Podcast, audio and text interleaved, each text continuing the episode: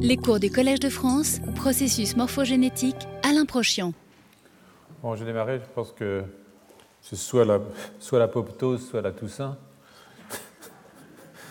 je suis content d'être avec les survivants. Euh, euh, donc on va continuer sur euh, nos histoires. Et comme que je prenne mon cours, parce que sinon on ne va pas y arriver. Hein. Voilà. Je suis curieux de savoir d'ailleurs, euh, peut-être que vous pourrez me dire euh, si le format de 1 heure et demie ça vous va, ou si vous préféreriez 9 fois 1 heure, ou, un autre format. Donc euh, c'est une discussion qu'on a actuellement au collège, que je viens d'avoir d'ailleurs. Donc voilà, je me dirai, je sais pas. Vous pouvez me le faire savoir par les voies que vous voudrez. Donc, donc troisième cours, euh, mais cette année il y aura un cours de plus, donc euh, on fera sept fois une heure et demie. Donc dans une revue récente, euh, mais je suis intéressé quand même de savoir, parce que c'est un débat qu'on a, est-ce qu'on ne va pas imposer neuf séances obligatoires? Voilà, donc je ne sais pas très bien. Donc dans une revue récente, McKinnon nous rappelle que nous fabriquons, nous, humains, 700 nouveaux neurones par jour dans l'hippocampe, soit un turnover de 1,75%, ce, qui est, pas mal. Et euh, ce genre de turnover, maintenant vous êtes vraiment au courant avec ça, de ça, ça, suggère qu'on peut avoir des réparations dans les neurones qui prolifèrent par le mécanisme dit de recombinaison homologue. C'est un chiffre qui me donne l'occasion de, compléter un point qu'on avait discuté euh, trop brièvement, je pense, l'année dernière, et qui porte sur la question des cellules souches euh, dans le système nerveux, mais pas seulement euh, en rapport avec la réparation de l'ADN et de son vieillissement. Hein. Oui, j'ai eu des plaintes, des gens qui disent que, que je leur cassais le moral. Euh, mais non, je vous assure, vous allez voir, la fin est bien. Donc, le tout, c'est de tenir jusqu'au bout. C'est connu. Hein. Donc, le travail de, pas celui-là, mais un autre travail qui est fait par Ged Camperman, euh, dont je reviendrai, nous le rappelle. Les humains, s'ils sont évidemment des animaux, ça c'est clair, sont uniques par bien des aspects, euh, euh, même si certains ne le savent pas ou ne le comprennent pas. Et pour ce qui est de la neurogénèse, nous en faisons moins, moins que nombre d'autres espèces. Ça c'est clair. Et vous voyez ici dans cette diapositive que j'ai reprise d'un cours de l'année dernière, je crois, euh, vous avez des animaux qui font de la neurogénèse, euh, les, oiseaux par exemple font de la neurogénèse assez fréquente, en tout cas euh, au cours des, périodes où ils réapprennent le chant. Vous avez toute cette zone-là, une zone neurogénique chez le, chez le, lézard. Chez les poissons, vous avez voyez, toutes ces zones qui sont des zones neurogéniques, c'est-à-dire quasiment tout le cerveau est, est, neurogénique, alors que chez les mammifères, ici vous avez la souris, vous avez juste deux petites zones neurogéniques une dans l'hippocampe et l'autre dans euh, euh, ce qu'on appelle la zone subventriculaire dont je vous ai parlé plusieurs fois. Donc en fait, euh, nous faisons moins de neurogénèse chez les mammifères que dans d'autres espèces. Et donc, pour ce qui est de Sapiens, on en fait quand même beaucoup plus au cours du développement. Hein. Je ne sais pas si vous vous rappelez, l'année dernière, je vous avais raconté un tout petit peu pourquoi le cerveau est beaucoup plus grand. Pourquoi, j'en sais rien, mais par quel mécanisme on arrive à faire un cerveau aussi important. Et évidemment, c'est parce qu'on a une, soit une perte de la mort cellulaire au cours du développement, soit une augmentation du nombre de progéniteurs ou du nombre de divisions que chaque progéniteur est capable de faire, ce qui augmente euh, bien évidemment euh, la taille du cortex. La taille du cerveau est une chose, mais en même temps, on en avait parlé l'année dernière aussi, il n'y a pas uniquement la taille du cerveau qui est importante, il y a aussi la taille respective ou les tailles respectives des différentes régions qui sont impliquées dans différentes fonctions cérébrales. En particulier les, les aires dites associatives et les aires du langage et les aires qui sont liées à ce que nous, euh, humains, appelons la cognition, sont évidemment plus importantes euh, chez Sapiens que euh, chez un, chimpanzé, par exemple. Hein. Donc, je vous avais rappelé ça l'année dernière en vous citant les travaux, je ne sais pas si vous en souvenez, de Arnold Kriegstein ou de Wieland Huttner, qui travaille sur l'évolution euh, du cortex. Donc c'est alors ce que euh, vous, vous, devez euh, aussi avoir en tête, c'est que les techniques de calcul de l'âge de naissance de nos neurones, euh, qui ont été faites par Friesen grâce au traçage du carbone 14 qui a été relâché dans l'atmosphère au moment des derniers essais atomiques euh, en plein air, hein, dans les années 60, euh, ont permis de démontrer que chez Sapiens, la neurogénèse est très importante dans l'hippocampe. Elle dure toute la vie, elle ne baisse pas avec l'âge, hein, mais euh, elle est, euh, d'après lui en tout cas, très faible, voire inexistante euh, dans le bulbe olfactif. Ça, vous pouvez le voir ici, ça c'est ce que nous savons avec certitude chez la souris, c'est-à-dire qu'il y a une neurogénèse au niveau hippocampique et une neurogénèse dans la zone supramusculaire qui envoie des neurones dans le bulbe olfactif, des interneurones de type GABAergique. Mais euh, euh, euh, ce que, et il n'y a jamais de passage dans une région qu'on appelle le striatum, qui sont des ganglions de la base qui sont impliqués dans beaucoup de choses, mais en particulier dans les systèmes moteurs. Mais ce que dit Friesen, c'est qu'en fait, chez l'homme, il n'y a plus de neurones qui partent vers le bulbe olfactif, mais qu'au contraire, ils sont redirigés vers le striatum. Donc c'est un, point important sur lequel j'ai passé deux ou trois minutes. Enfin, un petit peu plus peut-être. Donc euh, si c'est vrai, euh, cela nous distingue évidemment des souris et des rats des autres mammifères, chez qui les neurones GABAergiques du bulbe olfactif sont renouvelés à partir des cellules souches neurales qui sont présentes dans la zone euh, subventriculaire. Donc on va peut, noter tout de suite ça va nous servir, je pense, que les nouveaux neurones chez la souris, qu'ils soient des neurones de l'hippocampe ou des neurones euh, glutamatergiques ou des neurones bulbaires et GABAergiques, expriment euh, un, filament intermédiaire euh, qui s'appelle DCX, hein, et exprime aussi une forme modifiée d'une molécule d'adhésion neuronale qui est la NCAM. La forme modifiée s'appelle PSA-NCAM, car elle fixe un acide polysialique très particulier en alpha de 8. Le, et, et, ça, c'est une expression qui a lieu. Vous voyez ici, voilà, ça on est dans l'hippocampe. Donc vous avez euh, les cellules qui prolifèrent et puis euh, qui commencent à, migrer. Vous voyez que quand elles sont très jeunes comme ça, et avant de se différencier, au cours de la migration, ben, elles sont déjà plus ou moins postmitotiques, c'est-à-dire qu'elles ont arrêté de proliférer, elles migrent. Elles expriment donc euh, ce filament intermédiaire et cette molécule de surface. Et il en va de même euh, des cellules euh, du bulbe olfactif qui, là, vous voyez, expriment donc ces deux marqueurs avant de devenir matures. Et ici, je ne sais pas pourquoi, ça c'est l'hippocampe, ça c'est l'olfactory bulb. Et ça, oui, il y a deux types d'interneurones dans le bulbe olfactif. Il y a les cellules granulaires et les cellules qu'on appelle périglomérulaires. Mais dans tous les cas, c'est un marqueur qui est un marqueur assez précoce mais qui est un marqueur de euh, euh, neurones déjà déterminés dans leur fonction neuronale. Ça va être des neurones, voilà. Alors, les humains, bon, ils ont aussi des cellules souches dans la zone subventriculaire, et euh, si ça ne va pas vers le bulbe, la question c'est à quoi ça sert?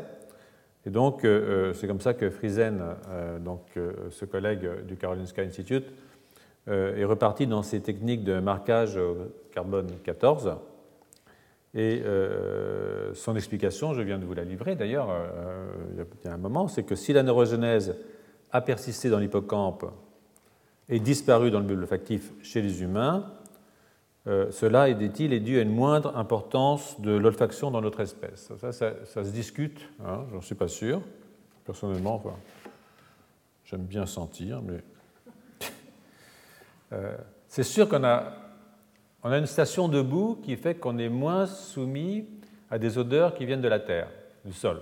C'est-à-dire que les animaux qui marchent à quatre pattes ont l'olfaction est, un système qui est plus important que chez nous, qui sommes à, entre 1m50 et 2 mètres du sol, hein, euh, ça dépend des gens. Mais déjà, ça s'est plus raréfié au niveau de la richesse des odeurs. Ça ne veut pas dire qu'il n'y a pas de bulbe olfactif, ça ne veut pas dire qu'on ne peut pas apprendre de nouvelles odeurs. Donc, je ne sais pas très bien euh, ce que euh, Friesen veut dire par là. On a perdu beaucoup de récepteurs olfactifs.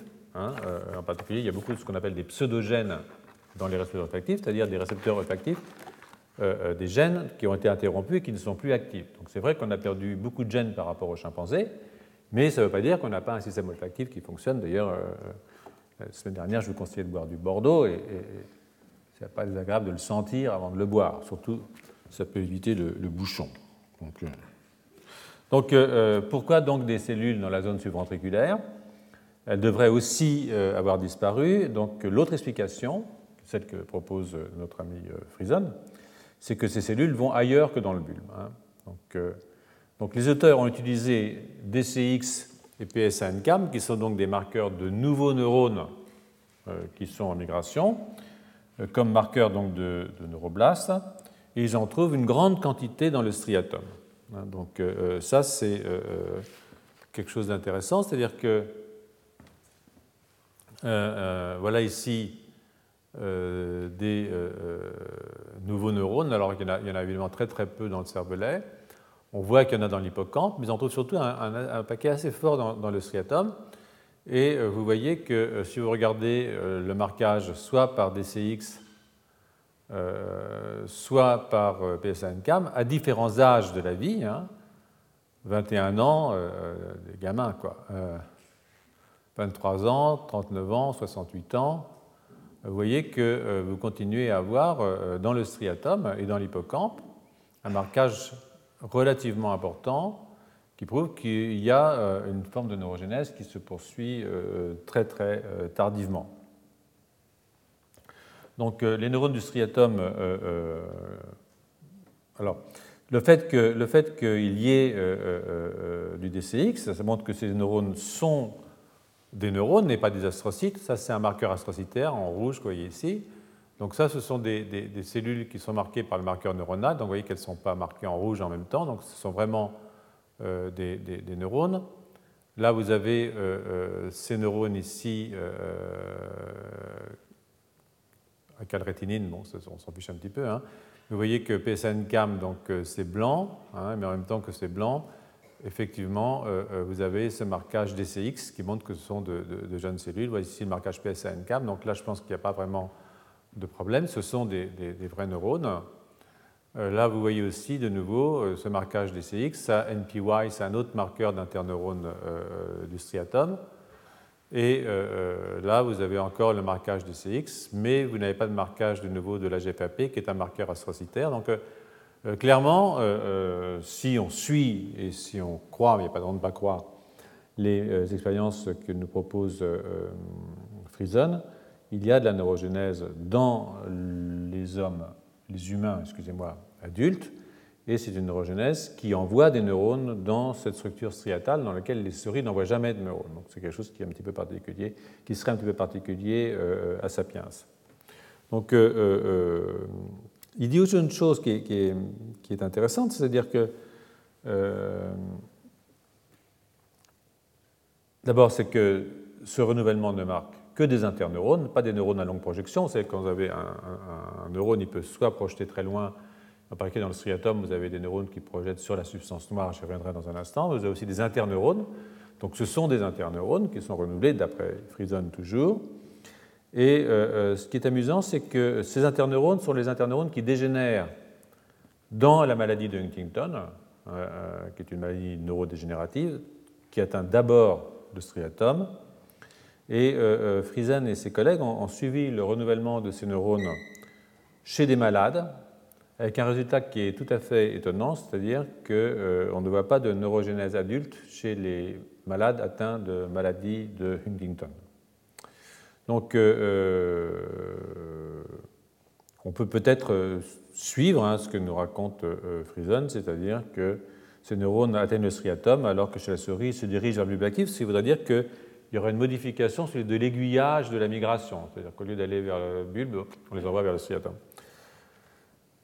Alors, c'est très bien, hein, c'est quand même un article qui n'est pas tellement vieux, vous voyez, celle 2014, donc c'est un article de l'année.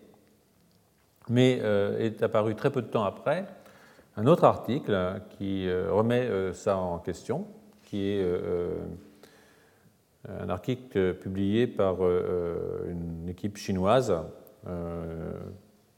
dans lequel ils rappellent dans leur introduction que le striatum représente la structure la plus importante des ganglions de la base, dont une des fonctions principales, je viens de vous le dire, est le contrôle des mouvements moteurs, mais qui joue aussi un rôle dans la cognition. C'est-à-dire qu'on a souvent tendance à dire, oui, les ganglions de la base, la substance noire, tout ça, c'est à cause de la maladie de Parkinson c'est quelque chose qui a à voir uniquement avec euh, la, motricité. Ce n'est pas vrai, ce n'est pas uniquement la motricité, c'est aussi euh, le phénomène cognitif. Chez les primates, alors euh, c'est un truc qui est un petit peu particulier par rapport à la souris. Le striatum se divise en deux régions immédiatement visibles sur le plan morphologique, qu'on appelle le noyau codé et le putamen. plus de 90% des neurones du striatum sont des neurones GABAergiques, c'est-à-dire des neurones inhibiteurs de taille moyenne avec des épines, on appelle medium spiny neurons, qui projettent soit sur la substance noire, hein, euh, soit sur le pallidum. Donc euh, là, euh, je vous montre un tout petit peu comment ça se passe. Donc vous avez vos neurones du striatum hein, qui peuvent projeter sur le pallidum ou interne ou externe, soit sur la substance noire, comme vous pouvez le voir ici directement. Et puis ces noyaux, évidemment, repassent par le thalamus et vers le cortex, qui lui euh, reboucle sur le striatum. Donc vous avez une espèce de boucle comme ça. La chose qui est la plus euh, intéressante de façon, c'est que vous avez des modifications, vous avez une compartimentation du cortex entre différentes régions. Là, on a marqué, euh, on a juste indiqué le cortex moteur, sensoriel, associatif et limbique. limbique, si vous voulez, c'est un petit peu la récompense, le cortex de la récompense, c'est-à-dire que euh, c'est aussi celui de l'addiction, c'est-à-dire qu'il faut boire du vin rouge, mais pas trop, parce qu'après, euh, voilà. Et là encore, ça fait partie des drogues douces. Hein, donc, euh, vous voyez que ces modifications au niveau du cortex cérébral se retrouvent au niveau des, du striatum sur lequel projette le cortex cérébral, se retrouvent au niveau du pallidum et de la substance noire, et se retrouvent aussi au niveau du thalamus. Donc, c'est-à-dire que vous avez ces, projections qui sont compartimentées dans tous ces étages, si vous voulez, de euh, la construction euh, des réseaux de neurones dans un, dans un cortex. Hein. Donc, euh, donc, vous avez cette compartimentation similaire à tous les niveaux du circuit, qui implique cortex, striatum, pallidum et substance noire et thalamus. Alors, les études du développement cérébral, chez la souris évidemment principalement, ont démontré que les neurones du striatum, ici, les neurones du striatum sont générés au niveau de ce qu'on appelle les éminences ganglionnaires médianes et latérales. Donc de nouveau, ce sont des choses auxquelles je vous ai exposé pendant euh, pas mal euh, d'années, euh, mais bon, je répète un tout petit peu. Donc là, c'est un article, Gord, Gord Fischel a beaucoup travaillé sur ces questions. Vous voyez ici que vous avez votre région de cerveau antérieur et vous avez ce qu'on appelle la région dorsale, qui est ici, qui va donner essentiellement le cortex. Et puis, vous avez une région qui est une région ventrale, qui est ici, où vous avez le bleu et le vert. Et euh, euh, à ce niveau-là, vous avez ce qu'on appelle les éminences ganglionnaires, ganglionnaires latérales, médianes et caudales. Or, euh, si la plupart des neurones pyramidaux dans le cortex des souris et des rats sont neurones pyramidaux qui viennent de la zone ventriculaire ici, qui migrent. Hein, rappelez-vous les travaux de Kriegstein l'année dernière, mais je ne vais pas revenir dans, dans ce détail énormément, euh, sinon la, totalité chez la souris, des interneurones du cortex viennent des éminences ganglionnaires, latérales et médianes et caudales. Euh, chez les sapiens, c'est un peu différent. Chez les sapiens, euh, en fait, nous avons évidemment toujours les neurones pyramidaux qui sont 80% des cellules dans le cortex viennent de cette zone ventriculaire ici, sous-ventriculaire, mais nous avons évidemment beaucoup d'interneurones qui proviennent des éminences ganglionnaires, mais il y a aussi des interneurones qui viennent des, euh, éminences de, la zone ventriculaire. Donc ça, c'est encore une invention, une invention euh, qui nous est euh, particulière. Donc, les éminences médianes, caudales et latérales fournissent les neurones du striatum. Pour ce qui est des éminences médiales et latérales, en tout cas, ça, ça va vers le striatum. Et puis, les interneurones inhibiteurs du cortex qui viennent, elles, des trois régions, médiane, latérale et caudale. Hein. Donc euh, là, je vous rappelle aussi, évidemment, euh, ce que je disais, c'est que chez Sapiens, c'est une petite différence. Donc au cours du développement précoce, les cellules neuroépithéliales, c'est-à-dire celles qui euh, vont donner naissance aux neurones, et qui sont en fait ce qu'on appelle au départ des glies radiaires, donc ces gliradières jouent le rôle de cellules souches primaires hein, au niveau des éminences ganglionnaires latérales. C'est-à-dire qu'ici, vous avez des cellules qui sont en fait qui ont l'air d'astrocytes, en fait sont des cellules souches, hein, et qui vont donner les neurones du striatum, qui eux projettent sur la substance noire. Donc la raison pour laquelle je vous dis tout ça, c'est que nous avons des marqueurs génétiques qui nous permettent de dire, en fonction des gènes qui sont exprimés, d'où viennent les cellules. Hein, c'est ça le, truc essentiel. C'est-à-dire qu'en fonction de la région dans laquelle un neurone est dans le cortex, il va, ou dans les éminences ganglionnaires, qu'elles soient latérales, médianes ou caudales, ces neurones vont exprimer des gènes différents, comme des marqueurs, comme si on pouvait mettre un colorant. Donc si on regarde plus tardivement euh, euh, euh, les neurones dans les différentes régions et qu'on peut voir quels sont les gènes qui sont exprimés, on a une idée de la région d'où ils viennent. Hein.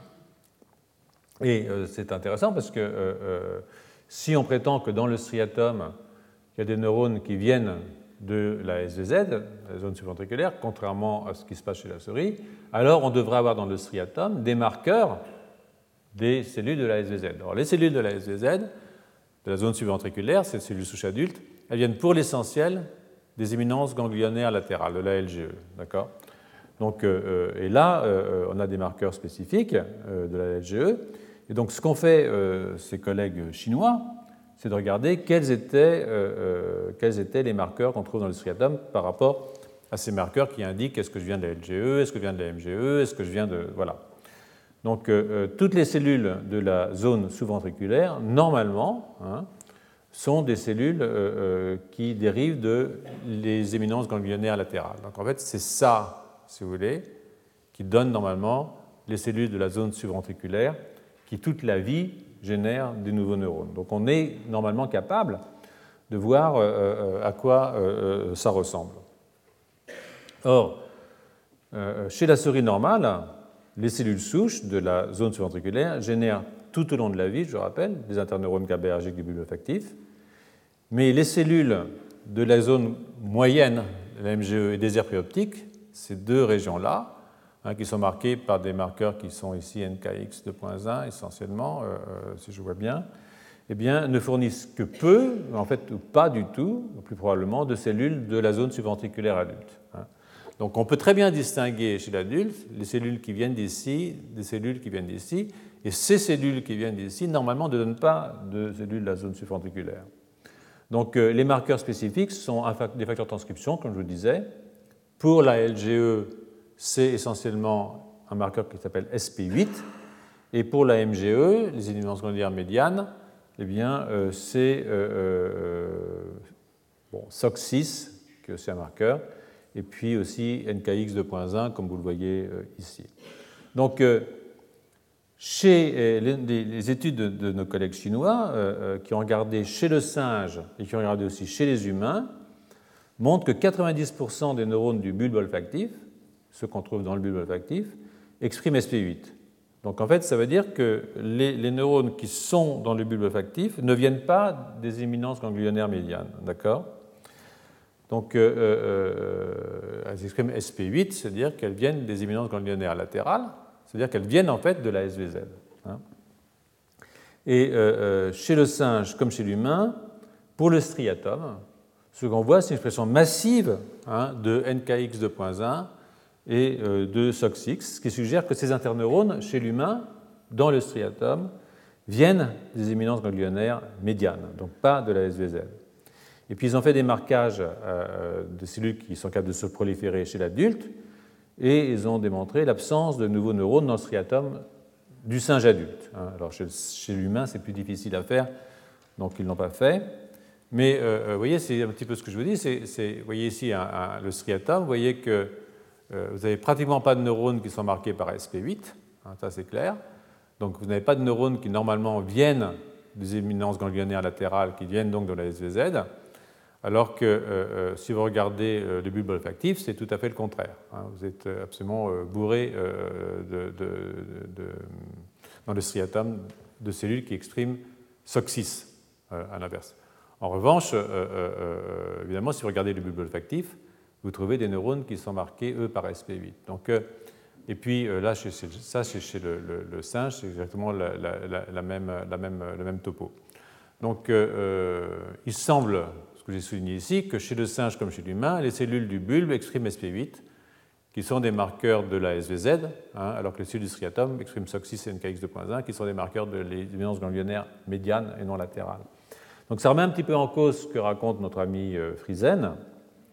Et euh, euh, à vrai dire, moi, je n'ai pas de, Voilà, donc. on peut en conclure hein, que chez la souris adulte, la SVZ continue de produire des interneurones du bulbe chez la souris, mais ne contribue pas à la formation de nouveaux interneurones au niveau du striatum, ça on le savait.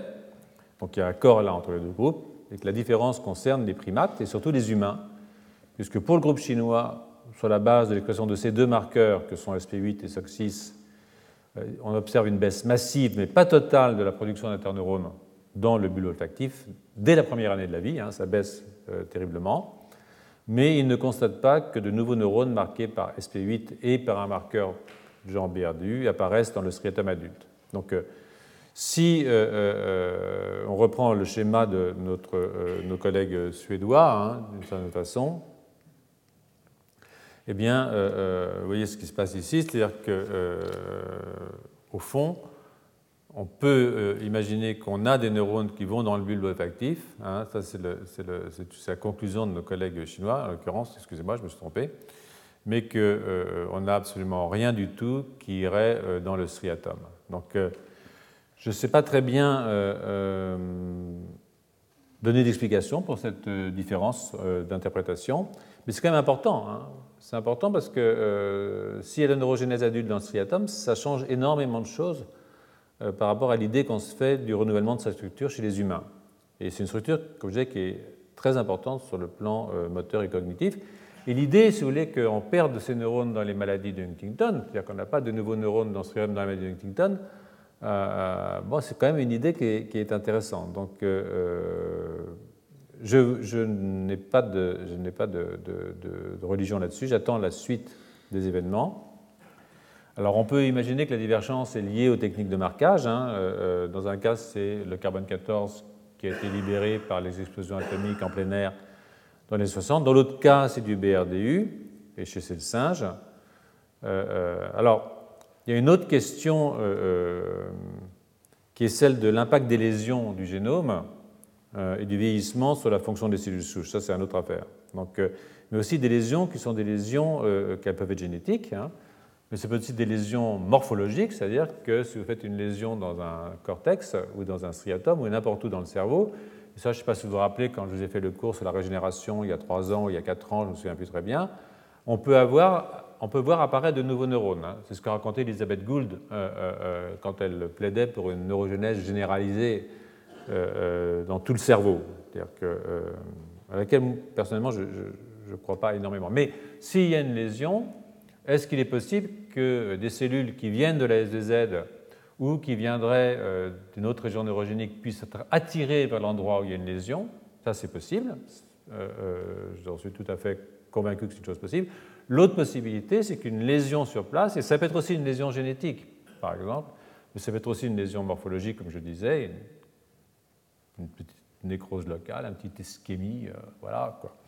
Euh, peut entraîner une prolifération d'astrocytes locaux et la différenciation de ces astrocytes locaux en nouveaux neurones. Donc, euh, ça, c'est une possibilité d'avoir de la neurogénèse dans des régions où on ne l'attend pas.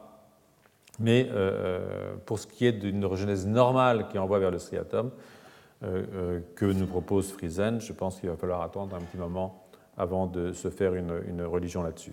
Donc, je vais traiter donc de ce point de l'affaiblissement de la neurogénèse avec l'âge à travers une revue. Et donc, bon, là, je vous remets cette histoire, maintenant vous vous en souvenez.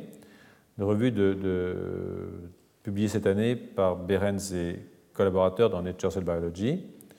Euh, je ne vais pas revenir, euh, si vous voulez, sur le raccourcissement des télomères. Hein. Euh, vous savez que chaque fois qu'une cellule se divise, ces télomères se raccourcissent, c'est comme elle sait, hein. Ou de la réparation par combinaison homologue, ou, mais, ou par raboutage, hein, non-homologous joining. Mais sur les aspects qui sont liés, c'est plus important, enfin c'est très important, à l'environnement cellulaire, à la question des niches et à celle de la circulation. Donc, euh, euh, c'est ce que je veux dire ici. Voilà la revue euh, de référence. Donc, je ne sais pas si vous voyez ici, moi je vois, assez mal en fait. Donc vous avez ici des, stress génotoxiques, des cassures de l'ADN, de la sénescence, et vous voyez que ça a des effets sur la niche des cellules souches, c'est-à-dire la SVZ c'est une niche, hein, l'hippocampe c'est une niche, et puis vous avez aussi des effets qui sont beaucoup plus généraux, qui sont des effets sur l'environnement, euh, euh, la circulation par exemple. Et ça, euh, ça va avoir des effets sur l'acquiescence, le renouvellement ou la différenciation des cellules souches, non sans évidemment des, modifications épigénétiques en, retour. Donc c'est plutôt de ça que je vais vous parler pendant un instant. Donc, euh, il est euh, euh, très intéressant de constater et d'étudier les facteurs extrinsèques, hein, et pas seulement les facteurs intrinsèques, hein, parce qu'évidemment, toutes les cellules sont en contact avec un milieu, c'est le principe même du vivant.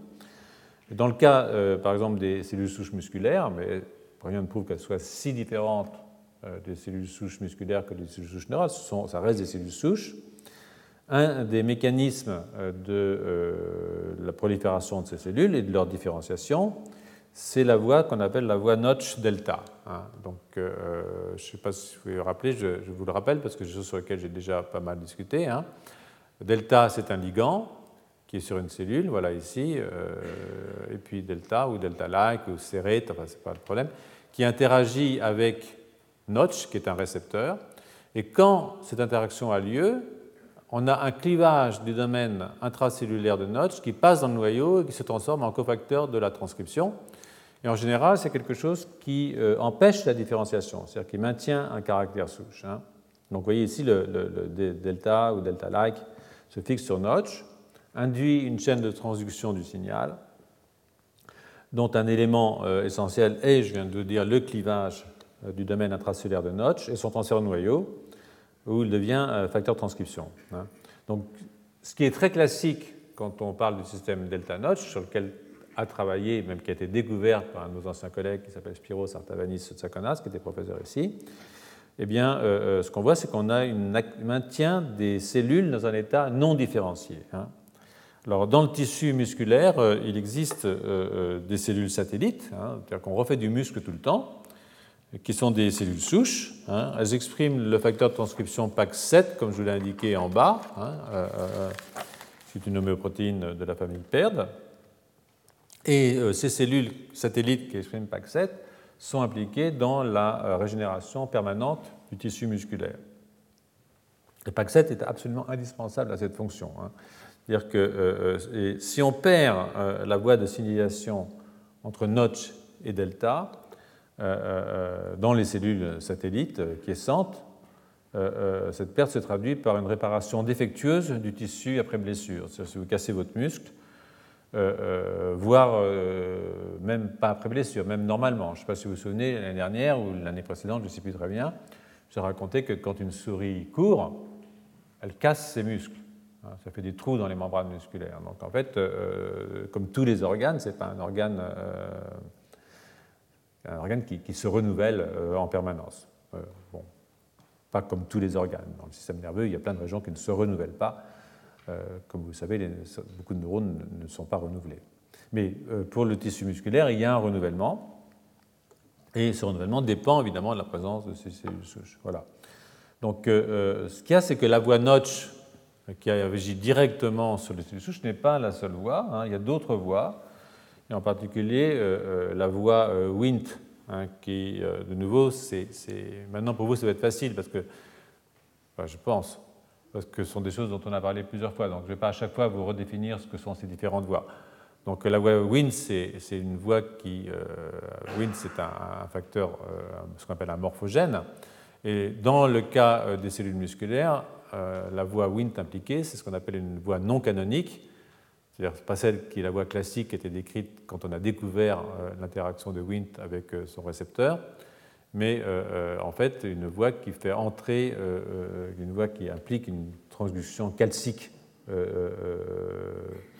Or, cette voie Wnt, en fait il s'agit ici de Wnt 7, a non canonique, qui fait passer, qui repose en fait sur une transduction du signal par le calcium, eh bien, augmente la prolifération des cellules souches et la régénération musculaire. Donc, vous avez un certain nombre de, facteurs circulants et de facteurs intrinsèques, des protéines qui sont à la surface des cellules souches et des protéines qui se baladent dans la circulation ou dans l'environnement de la niche et qui ont un rôle important à jouer sur le renouvellement, la régulation, si vous voulez, de la prolifération de ces cellules.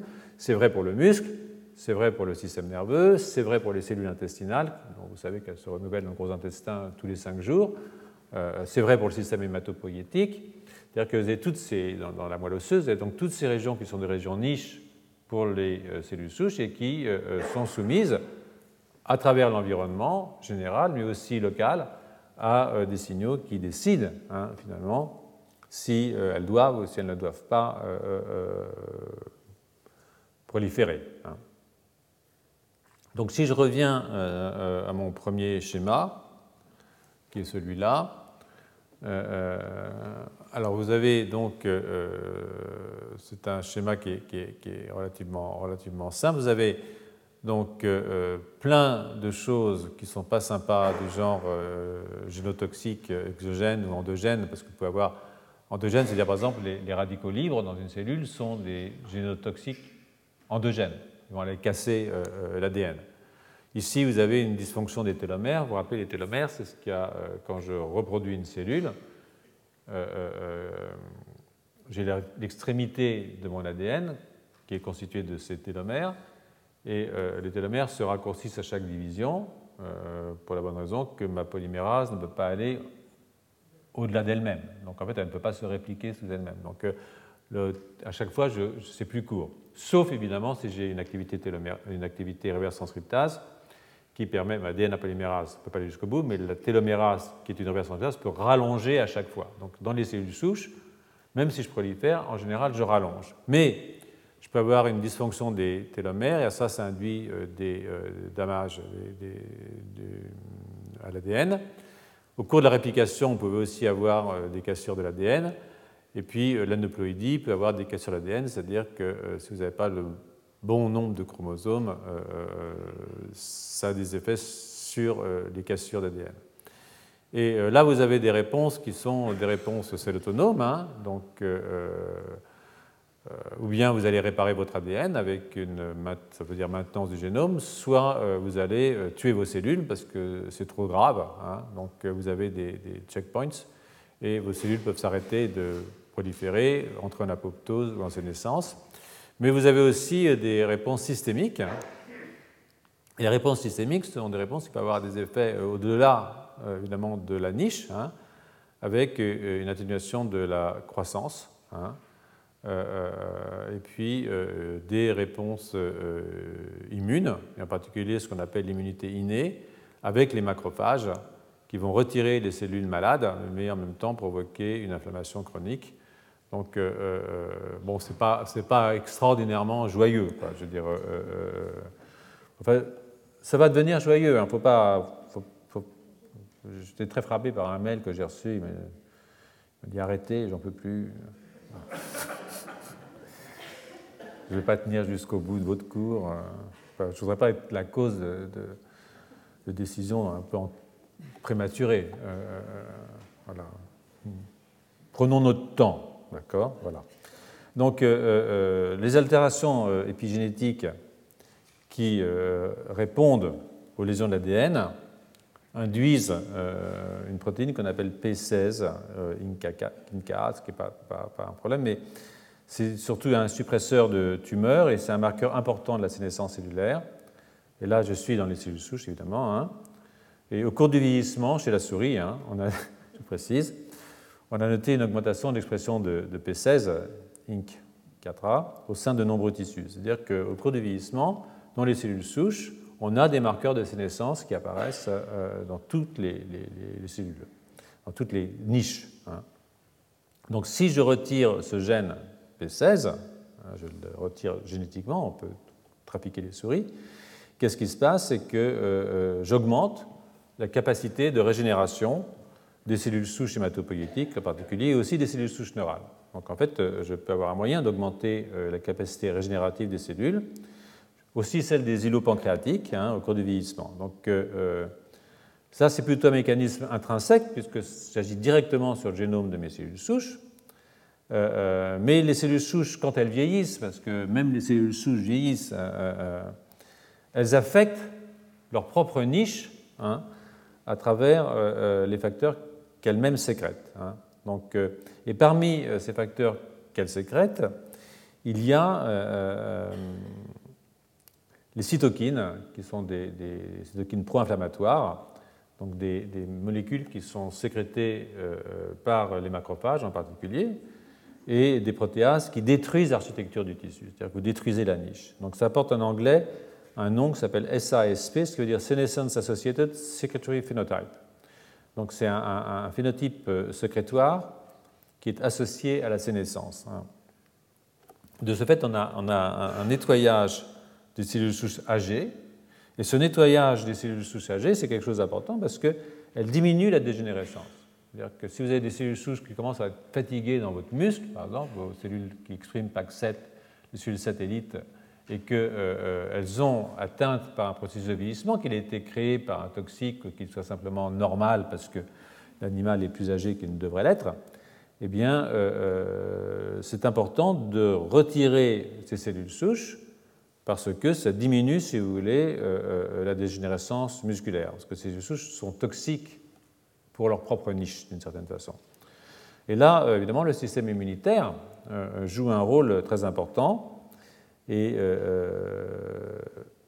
il est très efficace pour éliminer les cellules sénescentes, à la fois dans, en particulier, je dirais, dans les tumeurs et dans les tissus pré-tumoraux, donc euh, c'est un système qui fonctionne pas mal pour ça. Mais euh, euh, avec le temps, avec le temps, il perd cette capacité et ces cellules qui sont déjà un peu malades, qui sont mal fichues, s'accumulent et participent à l'établissement du phénotype de sénescence associé à la sécrétion, donc SASP. Hein. Donc cette perte de l'efficacité immunitaire euh, euh, reflète, je pense, c'est vrai, une déficience qui est liée à l'âge de la différenciation des lymphocytes à partir des cellules souches hématopoïétiques. Donc c'est un, cercle vicieux, comme vous voyez, vos cellules souches hématopoïétiques ne font plus des lymphocytes qui sont capables d'aller euh, participer à l'immunité, qui permettent de se débarrasser des cellules elles-mêmes fatiguées. Et donc c'est un cercle vicieux, et sans être trop pessimiste, je pense que ce n'est pas un service qui est d'excellent augure euh, euh, pour le porteur. Mais bon, il s'agit de souris. Hein. Donc, euh, donc si toujours en suivant Bérins et ses collègues, on dépasse la question limitée qui est celle de la, niche, hein, pour donner un, éclairage sur la façon dont le système physiologique dans son entier hein, euh, répond aux lésions du génome et influe sur la physiologie des cellules souches. Euh, euh, alors ça, c'est dans la diapositive suivante, je pense. Voilà, quelque chose comme ça. Donc, à travers des, changements qui sont à la fois ce que j'appelle autonomes cellulaires, c'est-à-dire c'est la cellule elle-même qui réagit, ou systémique, c'est-à-dire que c'est le système entier qui réagit, eh bien, au cours du vieillissement, une fois passée la période de croissance est venue celle de la maintenance, hein, euh, cette euh, embryogénèse silencieuse, hein, qui est en fait euh, le maintien des structures par leur reproduction, hein, que j'ai évoqué très très souvent en cours des cours, évidemment, les systèmes endocriniens jouent là un rôle fondamental. C'est eux qui contrôlent la croissance. Et au cours du vieillissement, eh bien, ces systèmes endocriniens eux-mêmes déclinent. Voilà.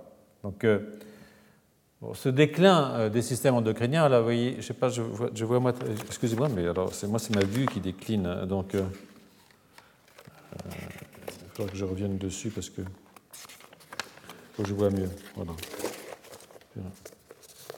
Ça, ça s'améliore pas, vous allez voir. Donc, donc c'est peut-être une bonne chose d'une certaine façon. C'est-à-dire que euh, c'est peut-être une bonne chose parce que euh, si on considère que les lésions du génome favorisent la formation de tumeurs, ce qui est clair, hein, ça c'est une chose qui n'est pas tenante, euh, la croissance anarchique a des conséquences tout à fait prévisibles hein, quand vous avez des tumeurs qui arrivent. donc L'axe de croissance somatique ou somatotropique est contrôlé, comme vous le savez, par l'hormone de croissance. Vous avez ici une hormone de croissance. Et l'IGF-1, qui doit se balader quelque part par ici, voilà l'IGF-1. Et ça, ce sont des, hormones qui ont un rôle extrêmement important sur la croissance. Donc euh, l'hormone de croissance, elle est sécrétée par l'hypophyse, ce qu'on appelle la tige pituitaire, et euh, à travers son récepteur, qui est euh, récepteur d'hormone de croissance, eh bien, elle stimule la production de IGF-1, que vous voyez donc, je crois, ici, si je ne me trompe pas. Oui Dans les tissus cibles. Hein. Donc là, vous avez euh, tous les tissus cibles possibles, hein, euh, le rein, euh, là je ne vois pas ce que c'est, c'est un muscle, c'est un pancréas, c'est un foie, ça. Donc en fait, vous avez ces hormones de croissance, dont l'IGF-1 qui s'appelle Insulin Growth Factor donc, 1, et, laquelle l'IGF-1, via son propre récepteur, stimule la survie et la croissance cellulaire. Donc, euh, pour en revenir à un système euh, concret et que moi j'aime beaucoup, par exemple, le plexus choroïde, dont je vous ai souvent parlé dans le système nerveux, l'un de mes organes préférés, le plexus choroïde, sécrète de l'IGF-1 dans le liquide céphalorachidien. Et ce IGF-1 et d'autres facteurs qui sont d'ailleurs dans le liquide céphalorachidien euh, agissent sur les cellules souches neurales, hein, mais aussi sur beaucoup d'autres éléments cellulaires dont il favorise soit la prolifération, soit la survie. Donc, euh, et ça, c'est quelque chose qui est d'ordre systémique d'une certaine façon. Hein. Ce n'est pas quelque chose qui est local dans la niche. Hein. Alors chez l'adulte, euh, cette espèce de couple euh, à la fois vertueux mais aussi infernal, hein, ça dépend à quel moment, hormone de croissance IGF, diminue d'activité et c'est une diminution relative, bien entendu, pas totale, qui permet euh, euh, une résistance au stress et augmente la survie de tous les organismes, hein, du ver nématode à la souris. C'est-à-dire que si je diminue cet axe, j'augmente la survie. Euh, si j'ai une trop grande activité, ben, ce qui se passe, c'est que je développe des tumeurs. J'ai une suractivité des taxes somatotropes, j'ai une grande activité de tumeurs, d'où l'importance d'avoir toujours sur pareil en physiologie. Il faut avoir une régulation fine. Comme je dis souvent, ce n'est pas, pas mauvais ou bon, c'est la dose qui compte, hein, c'est la régulation qui compte. Par exemple, si vous regardez euh, le nanisme hein, qui accompagne le phénotype de Progeria, hein, vous vous rappelez, euh, Progeria, c'est quelque chose qui suit, euh, par exemple, le Cockayne syndrome, qui, suit des mutations dans certains systèmes de réparation de l'ADN, on en a parlé l'année dernière. Eh bien, ce nanisme, on peut imaginer que c'est un effet secondaire d'un ajustement, d'une certaine façon, qui diminue aussi la formation des tumeurs, parce que vous avez des cassures dans l'ADN, donc vous avez des tumeurs. Ça se trouve, le fait qu'on ait moins d'hormones de croissance dans ce cas-là, c'est induit un anisme, mais c'est peut-être un anisme qui est bénéfique, parce que euh, d'une certaine façon, ça veut dire que, euh, bon, il y a moins d'hormones de croissance, on est plus petit, hein, c'est normal, euh, surtout quand l'hormone de croissance s'exprime au cours du développement. Mais en même temps, dans ce cas-là, eh ben, ça diminue l'incidence de la formation de tumeurs chez des gens qui sont prônes à faire des tumeurs, puisqu'ils vont avoir des mutations euh, de leur ADN liées, euh, à cette maladie génétique en l'occurrence. Mais en même temps, euh, ces, ajustements entre l'hormone de croissance et GTF ont des effets sur les cellules souches.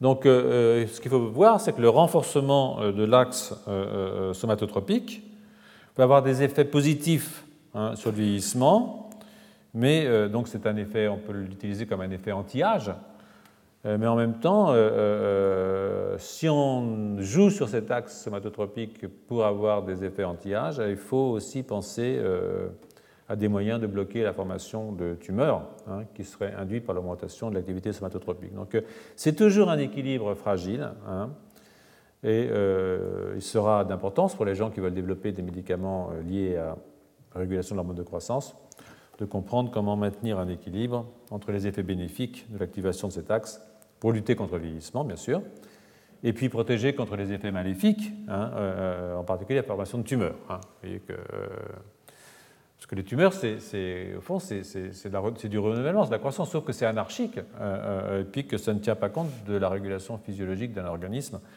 où on ne peut pas permettre que n'importe quoi se produise. Ces cellules sont les gagnantes. Hein. Sur le plan de la sélection naturelle, les cellules tumorales, ce sont des gagnantes. Sauf qu'elles euh, euh, tuent le porteur à la fin. Donc, euh, Elles perdent aussi, mais bon, elles ne le savent pas.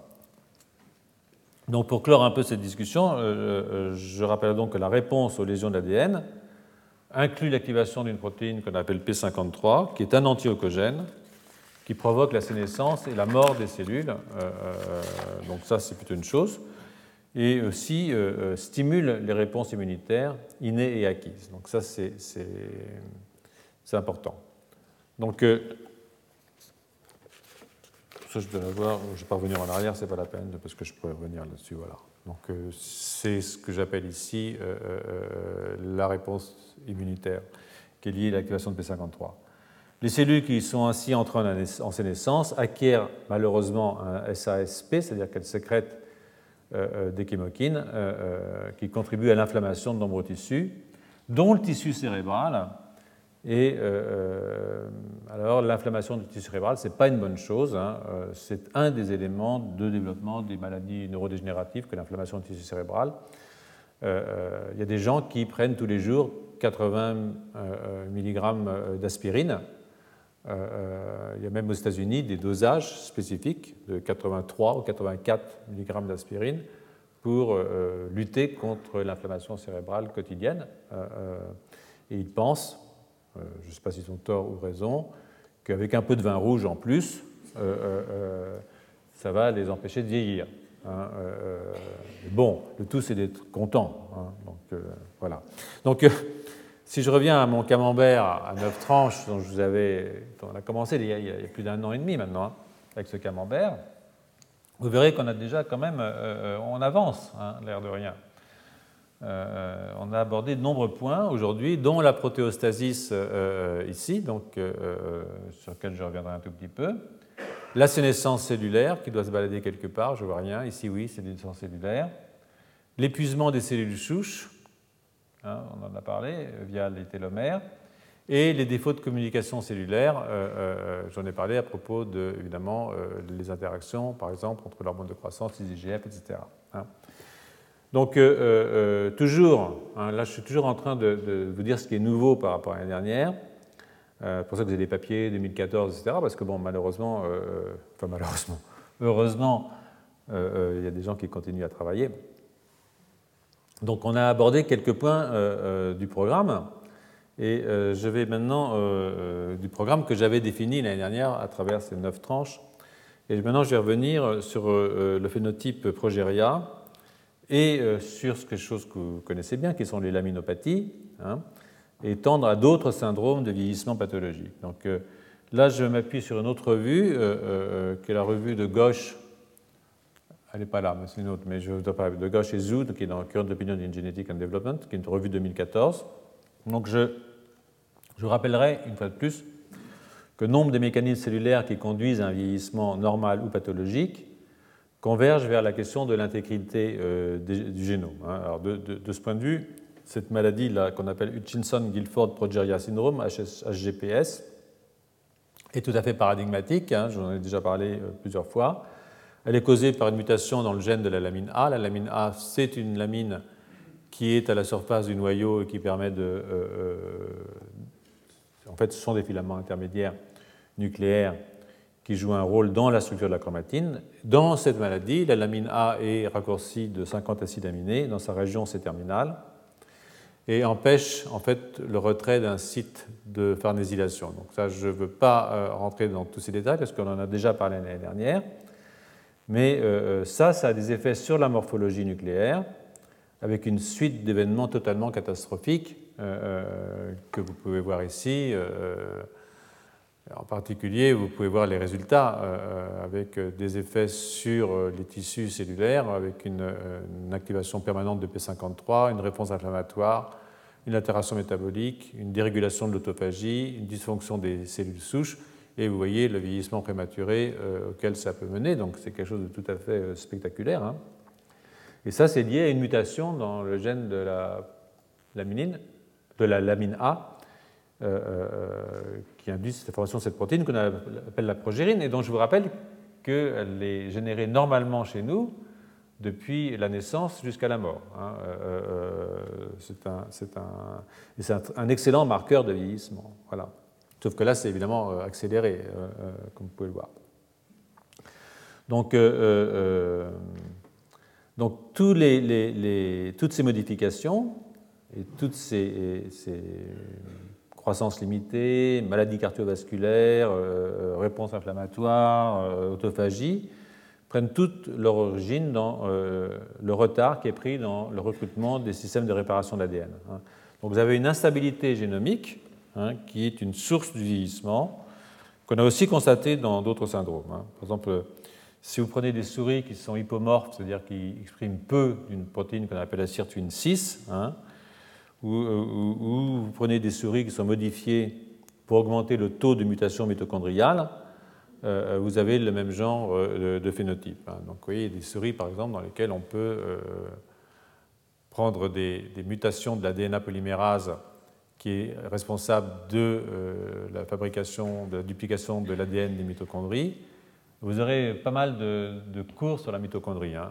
Donc, eh bien, ce que vous voyez, c'est des mutations mitochondriales qui vont entraîner une modification de la voie d'oxydoréduction, de synthèse ATP, euh, une baisse euh, du ratio ATP-ADP, euh, une baisse du ratio NAD-NADH, et à ce moment-là, vous avez une diminution du renouvellement cellulaire, une exhaustion des cellules souches et puis un vieillissement comme ça. Donc, et là, ce que vous pouvez voir aussi, c'est, je le discuterai plus tard, mais ce qu'on appelle le nutrient sensing, c'est-à-dire la calorie restriction. Vous voyez que si vous diminuez le nombre de calories, alors euh, euh, c'est censé être très bon. Hein. Ça augmente une kinase qui est euh, couplée à l'AMP. L'AMP, ça veut dire quoi? C'est-à-dire que j'ai plus d'AMP que d'ADP.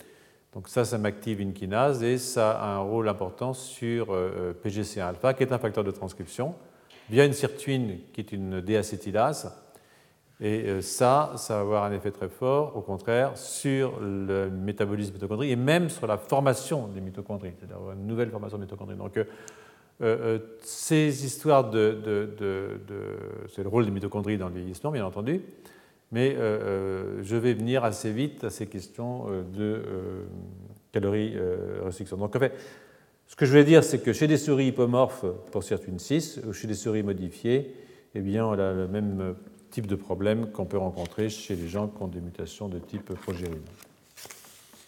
Donc ce sont tout un ensemble de syndromes de vieillissement précoce qui sont heureusement relativement rares, hein, bien entendu, euh, en tant que maladie génétique. Hein.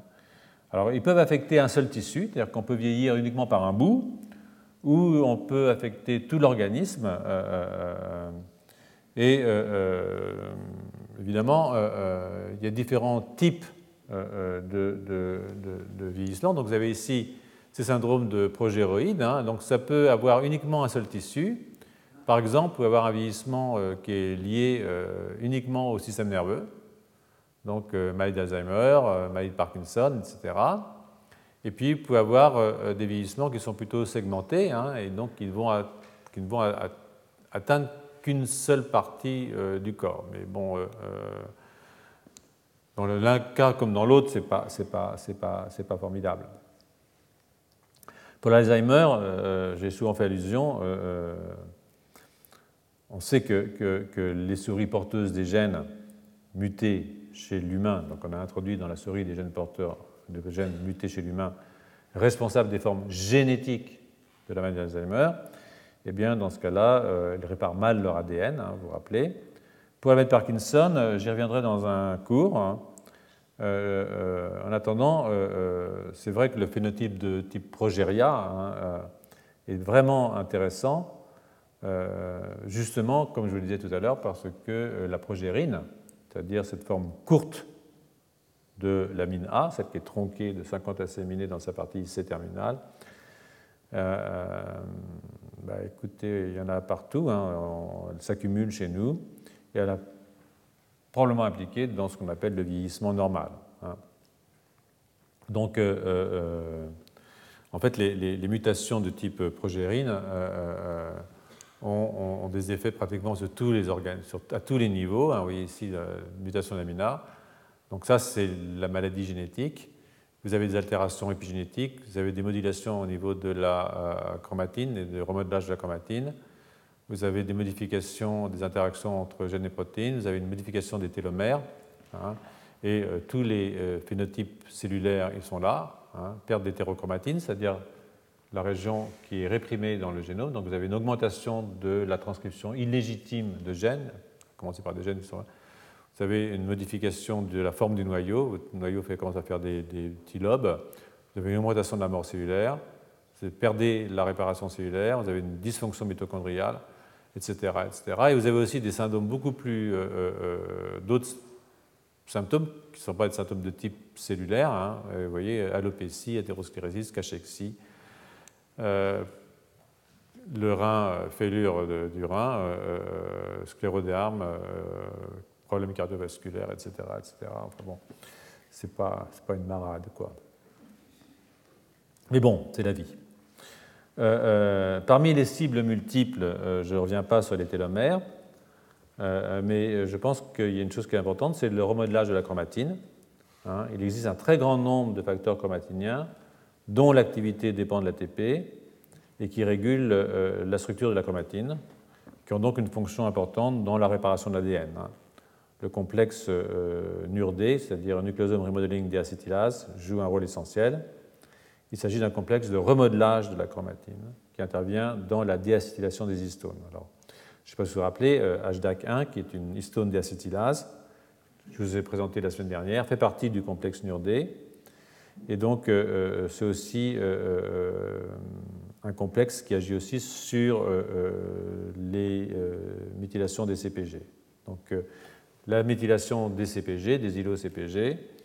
Euh, je vous le rappelle aussi, euh, euh, bon, ce n'est pas une règle absolue, hein, mais dans sa généralité, elle est juste. C'est une méthylation qui contribue à la formation d'hétérochromatine et à la répression des gènes qui sont à leur voisinage. Hein. Donc, un des modes d'action de la répression au niveau des CPG, c'est la fixation de MESCP2, qui est une protéine euh, qui est codée par un gène porté par le chromosome X, qui est muté dans le syndrome qu'on appelle le syndrome de Rett, qui est une maladie neurologique qui atteint les filles, euh, euh, pas les garçons parce qu'ils meurent avant, parce qu'ils n'ont qu'un seul chromosome X, comme vous le savez, donc quand il y a une mutation là-dessus, c'est fichu. Les malheureuses, elles, elles ont deux chromosomes X, et donc il y a toujours un qui est actif, l'autre qui est inactif, mais ça permet une survie relativement prolongée. Ça peut aller jusque vers 20-30 euh, ans, mais ce qui est, triste, ce qui est, terrible dans cette maladie, c'est que euh, euh, en fait, vous développez normalement jusqu'à un certain âge, 8-9 ans, et puis après, ça se casse la figure et, et, c'est pas drôle. Donc les modèles murins de, de Progeria démontrent, je l'ai dit tout à l'heure, une activation de P53 qui normalement mène à la sénescence et à la mort cellulaire.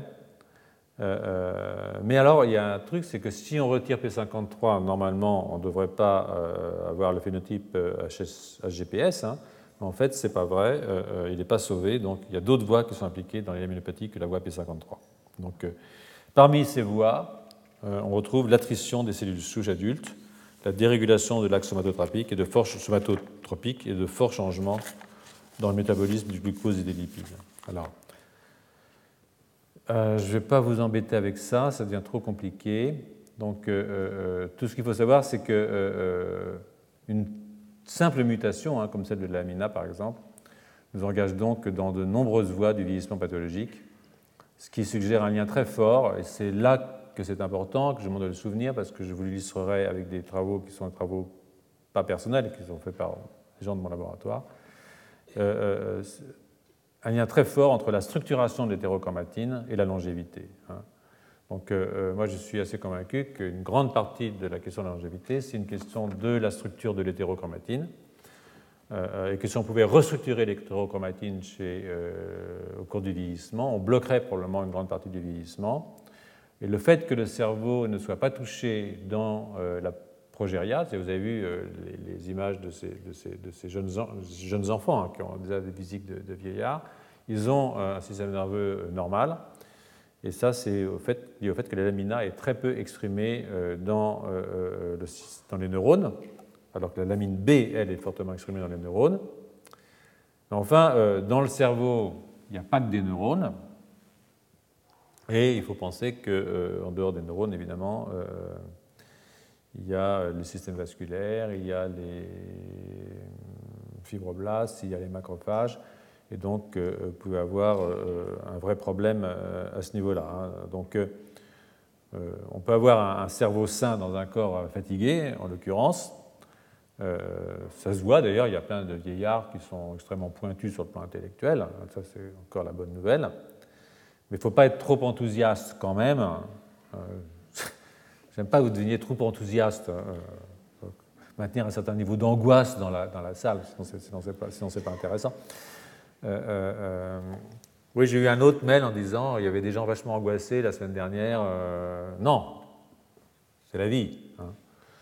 Euh, c'est Kurt von Gutt, je ne sais pas si vous avez lu Kurt von Gutt, c'est un, un, des auteurs préférés. Euh, il raconte le bombardement de Dresden. Il dit 100 000 morts, c'est la vie. Voilà, donc. Et chaque fois qu'il y a un truc terrible qui arrive, il raconte c'est la vie. Donc, oui, c'est la vie. Donc, euh, euh, pas trop d'enthousiasme, euh, parce que le cerveau, effectivement, ce n'est pas que des neurones. Il y a les macrophages et le vasculaire, je vous le disais. Et on pourrait se dire, est-ce que le vieillissement cérébral, ce n'est pas d'abord le vieillissement de son système vasculaire? Je crois qu'on peut y réfléchir, et nous y réfléchirons probablement l'année prochaine. Hein. Sauf que l'année prochaine, on ne parlera pas de vieillissement, hein, ça je vous promets. L'année prochaine, ça va être entièrement joyeux. Voilà. Donc, euh, euh, mais c'est quand même une idée intéressante euh, parce que si l'hypothèse était seulement partiellement juste, cela signifierait qu'on pourrait ralentir le vieillissement cérébral en agissant au niveau de la circulation, donc de façon non invasive. Hein. parce que le problème de vouloir aller directement dans le système nerveux, c'est qu'il faut quand même faire des trous. Enfin bon, je sais que c'est pas grave, enfin il y en a déjà pas mal, mais c'est peut-être pas la peine d'en rajouter. Donc, euh, de ce point de vue, les cellules euh, induites pluripotentes, vous vous rappelez, euh, on prend une cellule, on lui exprime 4 gènes, elle redevient une cellule embryonnaire, et après on peut faire revenir dans un lignage qu'on veut. Donc, on peut faire des cellules IPS à partir de patients de gens malades, et on peut les différencier en cellules endothéliales vasculaires ou musculaires, ou cardiaques. Et ça, ça donne une possibilité, sur le plan de la recherche de médicaments, de cribler, si vous voulez, des drogues qui seraient susceptibles de ralentir le vieillissement euh, vasculaire ou le vieillissement euh, de ces cellules et qui pourraient être euh, des drogues intéressantes. Donc, ce que veut dire, c'est que de simples fibroblastes peuvent aussi être utilisés, d'ailleurs, pas besoin forcément de faire revenir à l'état d'IPS et rediférencier en cellules endothéliales vasculaires. Parce qu'au fond, au départ, si vous voulez, quand vous regardez vos, modèles de progéria, vos modèles de vieillissement accéléré, le phénotype est un phénotype nucléaire qui est relativement peu spécifique. Hein. C'est-à-dire que, euh, essentiellement, se caractérise par une perte de la structure de type hétérochromatine, c'est-à-dire une structure extrêmement compacte, à partir de laquelle les gènes sont assez peu transcrits. Hein. Donc, euh, récemment, et, euh, en introduction avec, à des développements ultérieurs, il a été démontré que la rapamycine, hein, que vous voyez ici, qui est un antibiotique de la famille des macrolides, abolit les phénotypes nucléaires euh, dans des fibroblastes de malades atteints de progéria, des HGPS, des fibroblastes en culture bien entendu, et diminue leur euh, sénescence hein, en éliminant euh, la progérine, justement, ce fragment qui est diminué de 50 acides aminés dans sa partie C-terminale, par voie d'autophagie. Hein. Donc je consacrerai un développement spécial à la question de l'autophagie et je veux vous donner juste ici quelques informations sur la rapamycine qui vont nous être utiles un tout petit peu plus tard. Donc, la rapamycine, c'est un antibiotique qui a été découvert euh, chez un champignon de l'île de Pâques. Euh, donc, euh, il a fallu aller assez loin quand même. Hein. Elle a pour cible deux complexes qu'on appelle mTOR-C1 et mTOR-C2, qui sont ici. TOR, ça veut dire Target of Rapamycine. Hein. donc, ça se mord un peu la queue, je suis d'accord, mais donc mTOR-C1, que vous voyez ici euh, exprimé, est, très, immédiatement sensible aux antibiotiques, à l'antibiotique. Euh, euh, quand je dis immédiatement, c'est-à-dire très rapidement. Là, ça demande une exposition chronique à la rapamycine. Vous voyez ici, il faut une exposition chronique pour atteindre ce complexe-là, alors que là, c'est aigu. C'est-à-dire en aigu, on peut bloquer ce complexe. Hein. Et euh, euh, euh, a été utilisé en premier dans le domaine du cancer, bien entendu, euh, parce que les cellules transformées, cellules tumorales, hein, ont un très fort métabolisme. Hein, ce sont des cellules qui bouffent tout, quoi. elles prolifèrent énormément, donc elles ont besoin de beaucoup d'ATP, donc elles ont un métabolisme extrêmement puissant, et donc une demande donc très forte en nutriments. Et donc si et ça, c'est le nutriment, c'est directement contrôlé par mTOR C1. C1 hein, vous voyez. Donc en fait, si vous bloquez, donc, si vous bloquez mTOR, vous allez rendre les cellules beaucoup plus fragiles, euh, euh, c'est-à-dire qu'elles ne vont pas avoir assez d'ATP, si vous voulez, et euh, elles ont toute chance, de chance de, ne plus être capables de, répondre ni aux facteurs de croissance, ni à la présence de nutriments. Et facteurs de croissance, une expression anormale de facteurs de croissance, ça peut être une cause, évidemment, de formation de tumeurs. Donc, en période de diète, hein, quand on retire les nutriments, euh, mTORC1 favorise la, glycogénèse, la glycogénolyse musculaire et hépatique, la libération des acides gras à partir des réserves lipidiques.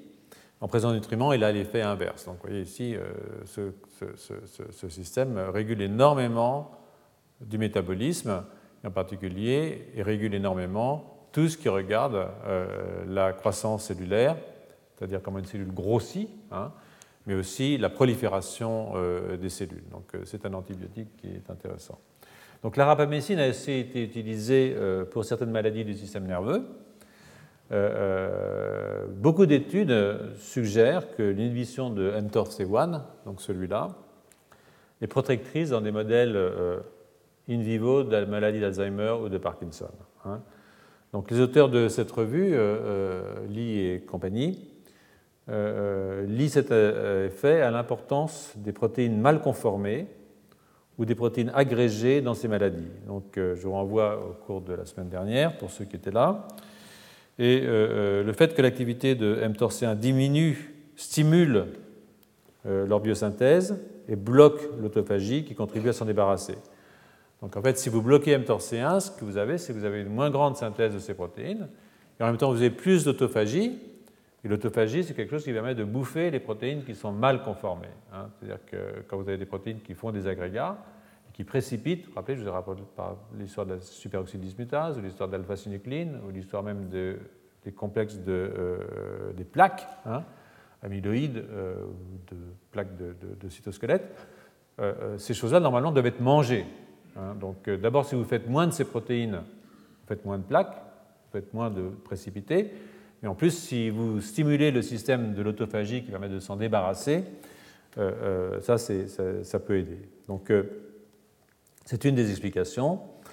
Donc, il y a, un, modèle qui est le syndrome de Leight, qui est une atteinte des ganglions de la base, striatum et compagnie, qui est provoquée par la mutation d'une enzyme mitochondriale qui est MDFS4, qui est une protéine du complexe 1 de la chaîne de transfert des électrons dans la mitochondrie. J'en ai souvent parlé j'y reviendrai. Dans ce modèle de maladie euh, de Leigh, la, rapamycine diminue, euh, dans un modèle murin hein, bien entendu, diminue le décours de la maladie. Donc ça suggère un effet possible au niveau mitochondrial.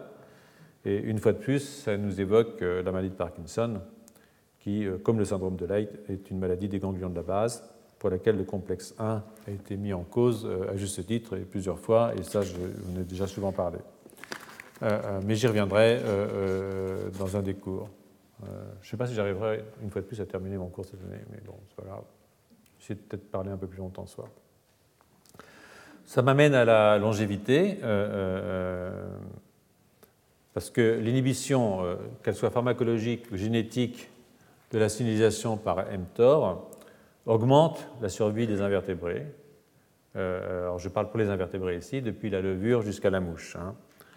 Euh, il semble que ce soit aussi le cas chez les souris, euh, qui sont traitées euh, pour un an à partir de 12 mois. Donc prenez une souris de 12 mois, et pendant un an, vous la traitez avec la rapamycine, eh bien, il semblerait que ça, permet une survie prolongée. Alors, ça peut être un effet indirect, hein, en particulier un effet sur des pathologies qui ne sont pas directement liées au vieillissement, mais qui l'accompagnent. Par exemple, une tumeur. Hein, c'est-à-dire que quand vous vieillissez, vous avez plus de chances d'avoir des tumeurs. Si vous traitez pendant les dernières périodes de la vie votre animal de façon systématique à la rapamycine, alors par le biais que je viens de vous expliquer, vous allez diminuer la capacité des tumeurs à utiliser de l'énergie. Et donc, vous allez, euh, les cellules qui sont les plus demandeuses en énergie vont être touchées les premières. Donc, euh, ça peut être ça, mais ça peut être euh, quelque chose d'autre, bien entendu. Parce qu'en fait, ce qu'on constate, c'est une diminution des signes classiques du vieillissement. En plus de ça, c'est-à-dire qu'en particulier les activités cognitives. C'est-à-dire que si on regarde l'activité exploratoire, l'apprentissage spatial, la mémorisation spatiale chez les souris qui sont traitées pendant 12 euh, mois avec la eh bien, euh, euh, on a une augmentation de capacité intellectuelle des souris. D'ailleurs, ça, c'est indépendant de l'âge de début du traitement. Hein. donc, c'est très intéressant. Et c'est quelque chose qui est évidemment énormément étudié par les gens qui s'intéressent aux modifications avec le temps des capacités cognitives des petits mammifères pas des gros. Hein. Donc, après euh, ce crochet euh, par la rapamycine, que je viens de vous faire, euh, sur lequel je reviendrai, je vais retourner, vous n'en voudrez pas, à la progérine, à travers un papier qui est récent et que j'ai trouvé assez provocateur de quelqu'un qui s'appelle Lopez Meya, et collaborateur, donc c'est lui là. et dans ce travail, les auteurs partent de l'hypothèse que dans cette maladie, dans la progéria, donc HGPS, le problème, euh, euh, c'est une mauvaise lamina, d'accord? Parce qu'elle est courte euh, et farnésilée, plutôt que le manque de lamina. Donc il y a une autre lamine qu'on appelle la lamine C.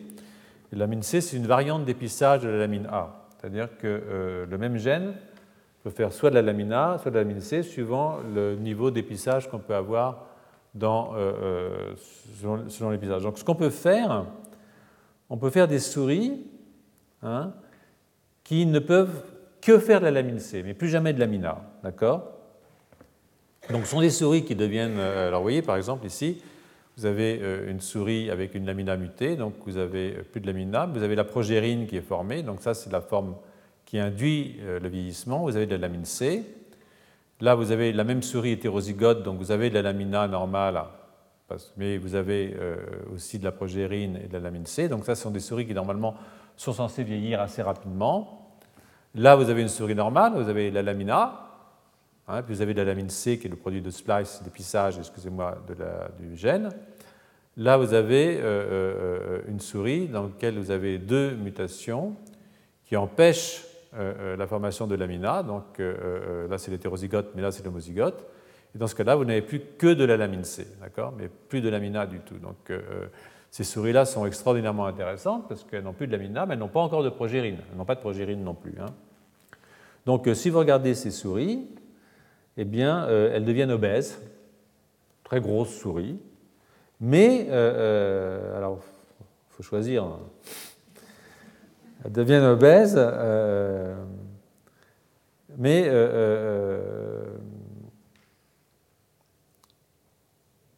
elles vivent plus longtemps. Voilà, donc, euh, euh, donc euh, ça, c'est un truc qui est, drôle. C'est-à-dire qu'on aurait l'idée que quand on devient trop gros, on meurt plus vite. Hein. Ben non, on peut être gros et vivre plus longtemps. C'est le cas de ces, malheureuses souris. Donc, donc ça, ça m'a étonné. Si on regarde les, phénotypes des souris de nouveau ici, donc vous les voyez là, euh, euh, donc c'est un petit peu compliqué parce que de nouveau, j'y vois rien. Tout le monde vieillit, hein. je pourrais croire. Hein. Euh, pas parce qu'on sait comment ça se passe qu'on est épargné. Donc, mais au moins, on prend une certaine distance. Voilà. Je pense que le plaisir de la chose, c'est que si on comprend comment ça se passe, on en souffre toujours, mais il y a une sorte d'humour qui s'introduit, vous voyez, dans l'affaire. donc, euh, je pense que vous n'êtes pas totalement perdant là. Donc, euh, en tout cas, moi, ça m'a amusé. Euh, donc, ce qu'on peut voir, c'est que si on regarde ces souris, on a un effet dose. C'est-à-dire que, vous voyez ici ces souris qui meurent extrêmement rapidement. Et vous voyez, ces souris-là sont des souris, c'est le vert là, elles font, elles, vieillissent bon, c'est peu de choses, mais à la fin, 10% d'augmentation, ce n'est pas totalement négligeable. Donc elles vivent longtemps, même si elles sont un tout petit peu plus, plus grosses. Donc 10%. Bon. Si on dit qu'on meurt à 88 plutôt que 80, je ne sais pas. Il y a du pour et il y a du contre. Hein. Euh, tout dépend euh, comment ça se passe à la fin. Enfin, à la fin, ça ne se passe jamais très bien de toute façon, mais. Donc, euh, c'est faible. Mais ce qu'on voit aussi, c'est une forte incidence de tumeurs dans la cavité abdominale. Euh, ce qui suggère que, ce vieillissement euh, prolongé, en l'occurrence, s'accompagne de développement très tardif de lymphome, mais ça n'a pas l'air de déranger trop. Donc l'autre phénotype dont je vous ai parlé, c'est l'augmentation du poids. Hein. Donc les souris vivent vieilles, mais deviennent obèses. Et donc elles sont résistantes à l'insuline, euh, plus les tumeurs. Donc il faut réfléchir quand même. Donc c'est étrange, hein, c'est vrai que c'est un truc étrange, mais ça suggère de façon que je trouve assez intéressante un lien entre les lamines nucléaires et le métabolisme énergétique. C'est-à-dire qu'en plus de cette histoire de lamine qui a à voir avec la structure de l'hétérochromatine et de la chromatine d'une façon générale, ce que vous avez aussi là, c'est quelque chose qui a à voir avec le métabolisme énergétique et donc avec euh, l'activité mitochondriale. Donc, euh, ces souris qui ont de la lamine C et qui n'ont plus de lamine A, eh bien, euh, consomment moins d'énergie, c'est clair, et elle préfère le gras plutôt que les carbohydrates. Elle préfère manger du gras que du sucre comme source d'énergie. Euh, euh, alors pourquoi J'en sais rien. À moins, évidemment, que les lamines aient des actions ailleurs que dans le noyau.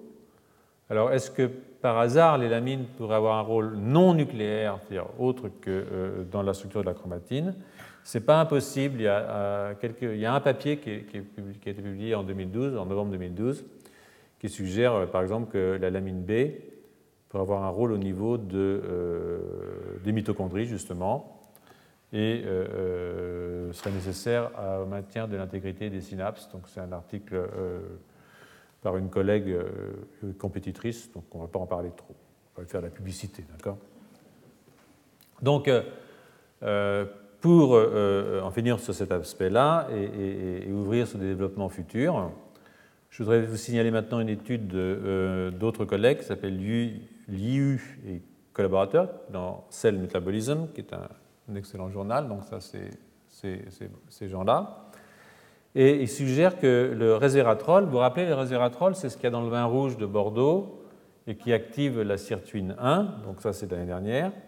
il se trouve que euh, euh, ça interagit euh, avec la lamine A et ça réduit le phénotype progeria de HSPG dans un modèle murin et ça augmente aussi la durée de vie des souris. Hein.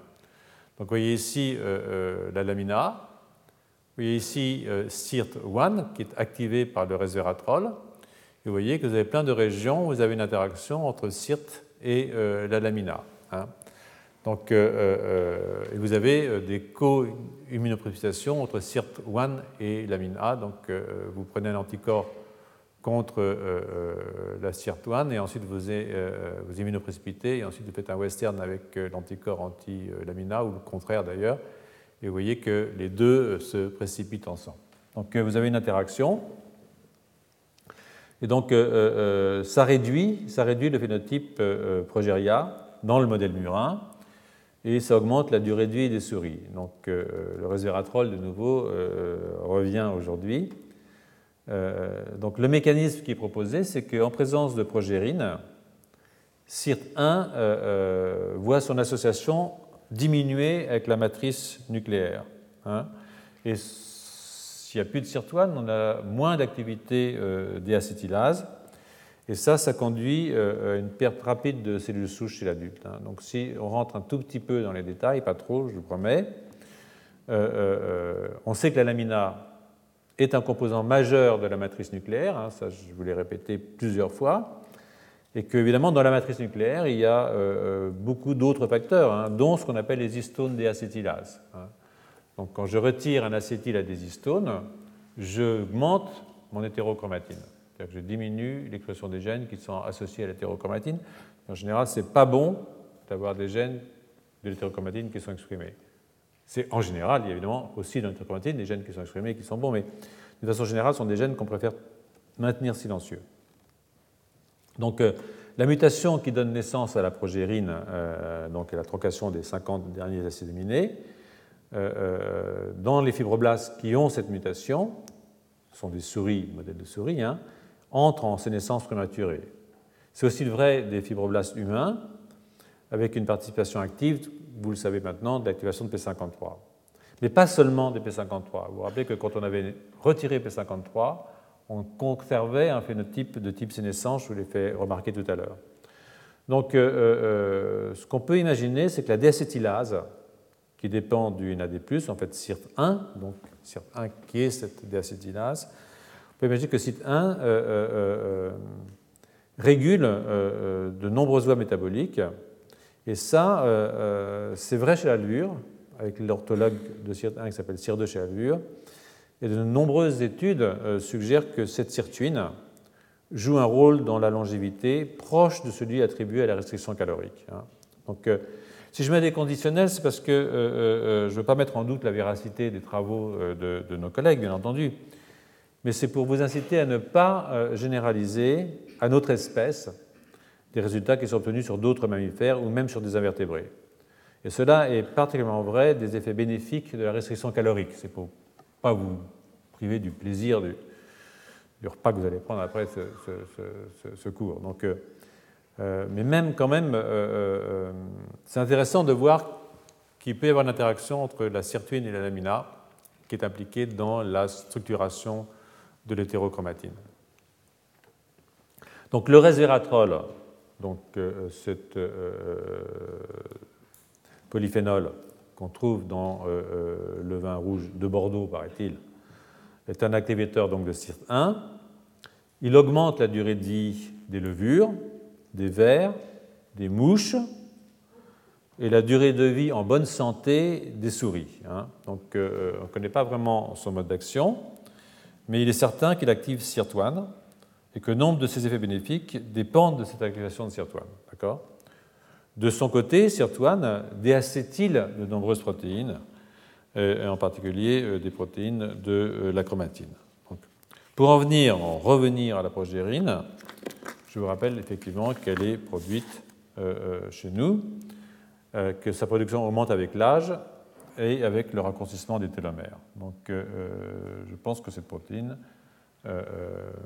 donc c'est intéressant de ce point de vue de comprendre une interaction physiologique entre la lamina et la sirtuine parce que euh, ça pourrait euh, avoir un rôle à jouer dans le vieillissement général si euh, on a une formation de progérine régulière à partir de la lamina, ce qui est le cas, une interaction entre la sirtuine et la lamina et les effets anti-âge du resveratrol, on pourrait avoir là quelque chose qui serait de l'ordre d'un programme de recherche d'une certaine façon. Hein. Donc, dans une première série de leurs expériences, ça vous ennuie si, je dépasse de 5-10 minutes vous, en avez vraiment ras-le-bol Non. Vous êtes vraiment bien élevé, pour connaître. Donc, dans une première série euh, d'expériences, les auteurs démontrent que CIRT1 et lamina, mais pas la lamine C, hein, ça c'est dans les western blots qu'on voit ici, colocalisent dans des noyaux et co-immunoprécipite, euh, euh, euh, ce qui suggère donc une interaction directe entre les deux protéines. Donc ça, c'est clair. On a une interaction directe entre la sirtuine et la lamina. donc ça, c'est bien. sirtuine 1, la sirtuine 1, diacétyl P53, donc sur une lysine qui est la lysine, c'est pas grave, 382. Et on peut voir ici, c'est un petit peptide qui euh, permet de, suivre, si vous voulez, l'activité euh, déacétylase. Hein. Donc, euh, c'est un, peptide qui, a, un acétyl fluorescent, qui est un fluoroacétyl P53, c'est un petit peptide, qui peut être utilisé pour mesurer les activités déacétylase. Donc, ce qu'on peut voir, c'est que l'activité de CIRT1, CIRT1, CIRT1 recombinante, a donc été testée et ça, ça a permis de démontrer euh, très clairement que quand je rajoute de la lamina, vous voyez ici, j'augmente la concentration de lamina, c'est ce c'est la recombinante humaine, RH veut dire humaine et recombinante. Vous voyez qu'ici, vous avez de la sirtuine, hein, et si je rajoute de la lamina, j'augmente l'activité des acétylases. Hein. Donc ça veut dire que j'ai effectivement une interaction directe sur l'activité des acétylases de l'interaction entre la lamine A et, et. Hein. Et si je mets du resveratrol, le resveratrol lui-même augmente.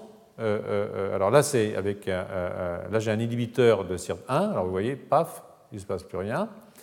Et si je rajoute du resveratrol, je ne sais plus où c'est là-dedans, mais je vais le trouver, ne vous inquiétez pas.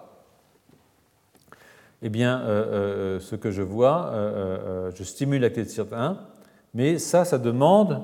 je n'ai pas mis sur la diapositive, je n'ai mis pas sur la diapositive. Donc si je mets du resveratrol, je stimule l'activité de SIRT1, mais je ne la stimule que si j'ai la lamina qui est présente. Ça veut dire que quand même mon resveratrol, il agit sur l'interaction entre lamina et sirtuine. Donc c'est une action qu'il a au niveau nucléaire, et donc au niveau de nouveau, si vous voulez, de la structure de l'hétérochromatine. Hein. donc, euh, euh, alors pour le phénotype de vieillissement prématuré qui est lié à la progérine, c'est-à-dire à la clivage de la partie C-terminale de la lamina, eh bien, on peut supposer que quand je clive cette partie C-terminale de la lamina, on peut l'imaginer, mais c'est plus que de l'imaginer, ce qui se passe, c'est qu'on a maintenant une très mauvaise interaction entre SIRT1 et la progérine.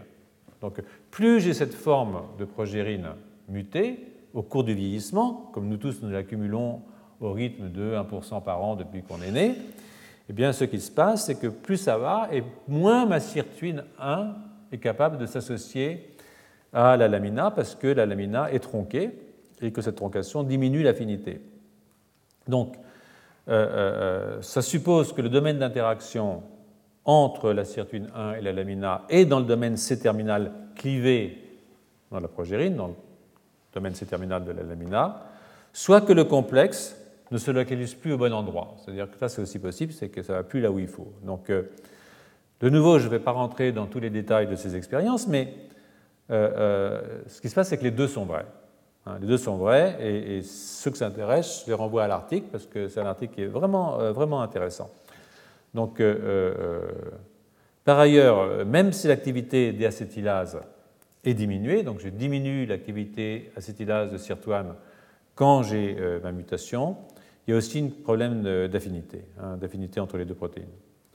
Donc, euh, les auteurs ont démontré que l'addition de resveratrol, donc euh, le polyphénol, augmente l'interaction entre la lamina et la sirtuine En fait, c'est comme ça que ça fonctionne. Et augmente aussi la localisation dans la matrice nucléaire. Donc, je me rajoute mon polyphénol, hein, un petit peu de Bordeaux, et hop, j'augmente son activité qui se lie sur la lamina qui va dans l'hétérochromatine, qui resserre mon hétérochromatine, et je vieillis moins vite pendant la nuit. Si on boit le soir, sinon pendant l'après-midi, si on boit à midi. Donc euh, euh, ça, c'est pas mal. Hein. Euh, donc ils ont montré ça. Et donc le resveratrol a aussi un effet physiologique, en particulier, ce qui a été vu, c'est qu'il augmente la prolifération des cellules souches, la minéralisation osseuse, la durée de vie des souris progéroïdes, et ça je vous le montre là. Là donc vous avez ici des cellules souches hématopoïétiques. Si, je ne vois rien du tout, mais je crois que c'est ça, doit être ça. Vous voyez ici, dans une, des cellules souches hématopoïétiques d'animaux normaux, qui sont mis dans des boîtes, on voit qu'il y a plein de fossiles, de fossiles donc ça veut dire qu'ils prolifèrent. Là, j'ai mon phénotype progéroïde, c'est-à-dire qu'en fait j'ai euh, le clivage euh, de ma lamina. Ici, je rajoute du resveratrol, je pense qu'il y a écrit RSV ici. Euh, vous voyez que c'est quand même mieux qu'ici, ce n'est pas parfait, mais on peut quantifier. Donc vous voyez, vous avez une réaugmentation de la prolifération de vos cellules souches sanguines, donc ça c'est plutôt un bon signe. Là, c'est le tissu osseux, donc vous voyez ici la densité euh, de vos cellules euh, euh, dans votre os, dans la matrice osseuse. Là, vous voyez ce qui se passe quand j'ai la mutation. Donc, vous voyez, il y a des trous partout. Là, je rajoute du resveratrol, ça va mieux, et je peux de nouveau le quantifier. Et puis là, ce que je regarde, c'est le, poids de mes souris, mâles ou femelles, en fonction de l'âge. Et vous voyez que eh bien, les souris ne deviennent pas cachectiques, euh, euh, donc elle garde un, poids normal. Évidemment, elle, dit, elle maigrisse un peu en vieillissant, euh, ça c'est un truc classique. c'est vrai chez les mâles et chez les femelles. Et ce que vous voyez aussi ici, c'est le, pourcentage de survie. Vous voyez que dans vos souris qui sont ici mutées, qui donc une, une, mutée, qui ont de la progérine, donc, puisque la lamina a été mutée, vous voyez que vous avez une mort cellulaire, une mort de l'animal qui commence beaucoup plus tôt, vous avez un vieillissement prématuré. 50% euh, de vos, souris meurent à, 22 semaines, c'est quand même très, très, jeune pour une souris, hein. Euh, euh, c'est à peine un an, six mois. Vous voyez que si vous rajoutez du resveratrol, je crois que l'effet est quand même incroyablement net, vous avez maintenant des souris qui vivent 28 semaines. On dirait, bon, à mi-temps, hein. Il y en a qui vont quand même jusqu'à 34 semaines. Honnêtement, ce n'est pas énorme, hein, mais bon, euh, c'est mieux que rien. Donc elle gagne un petit peu. Et euh, vous voyez que la durée maximale de vie euh, passe, donc, je vous le disais, de, 27 semaines à 34 semaines. Donc ce n'est pas du tout négligeable. Donc ça veut dire qu'il y a quand même un, effet de, cette drogue, de ce polyphénol, sur la survie. Hein. Donc peut-être arrêter là, parce que sauf si vous voulez que je continue, parce que j'ai plein de trucs, euh, mais, on continuera peut-être la semaine prochaine. Non, qu'est-ce que vous en pensez? Euh, Peut-être allonger les, peut-être rajouter un cours encore après, peut-être, on va voir. Donc euh, oui, tu vas aller picoler un petit coup de Bordeaux, oui, je vois ça, oui, d'accord. Bon, bah, écoutez, je vous remercie. Retrouvez tous les contenus du Collège de France sur www.colège-2-france.fr.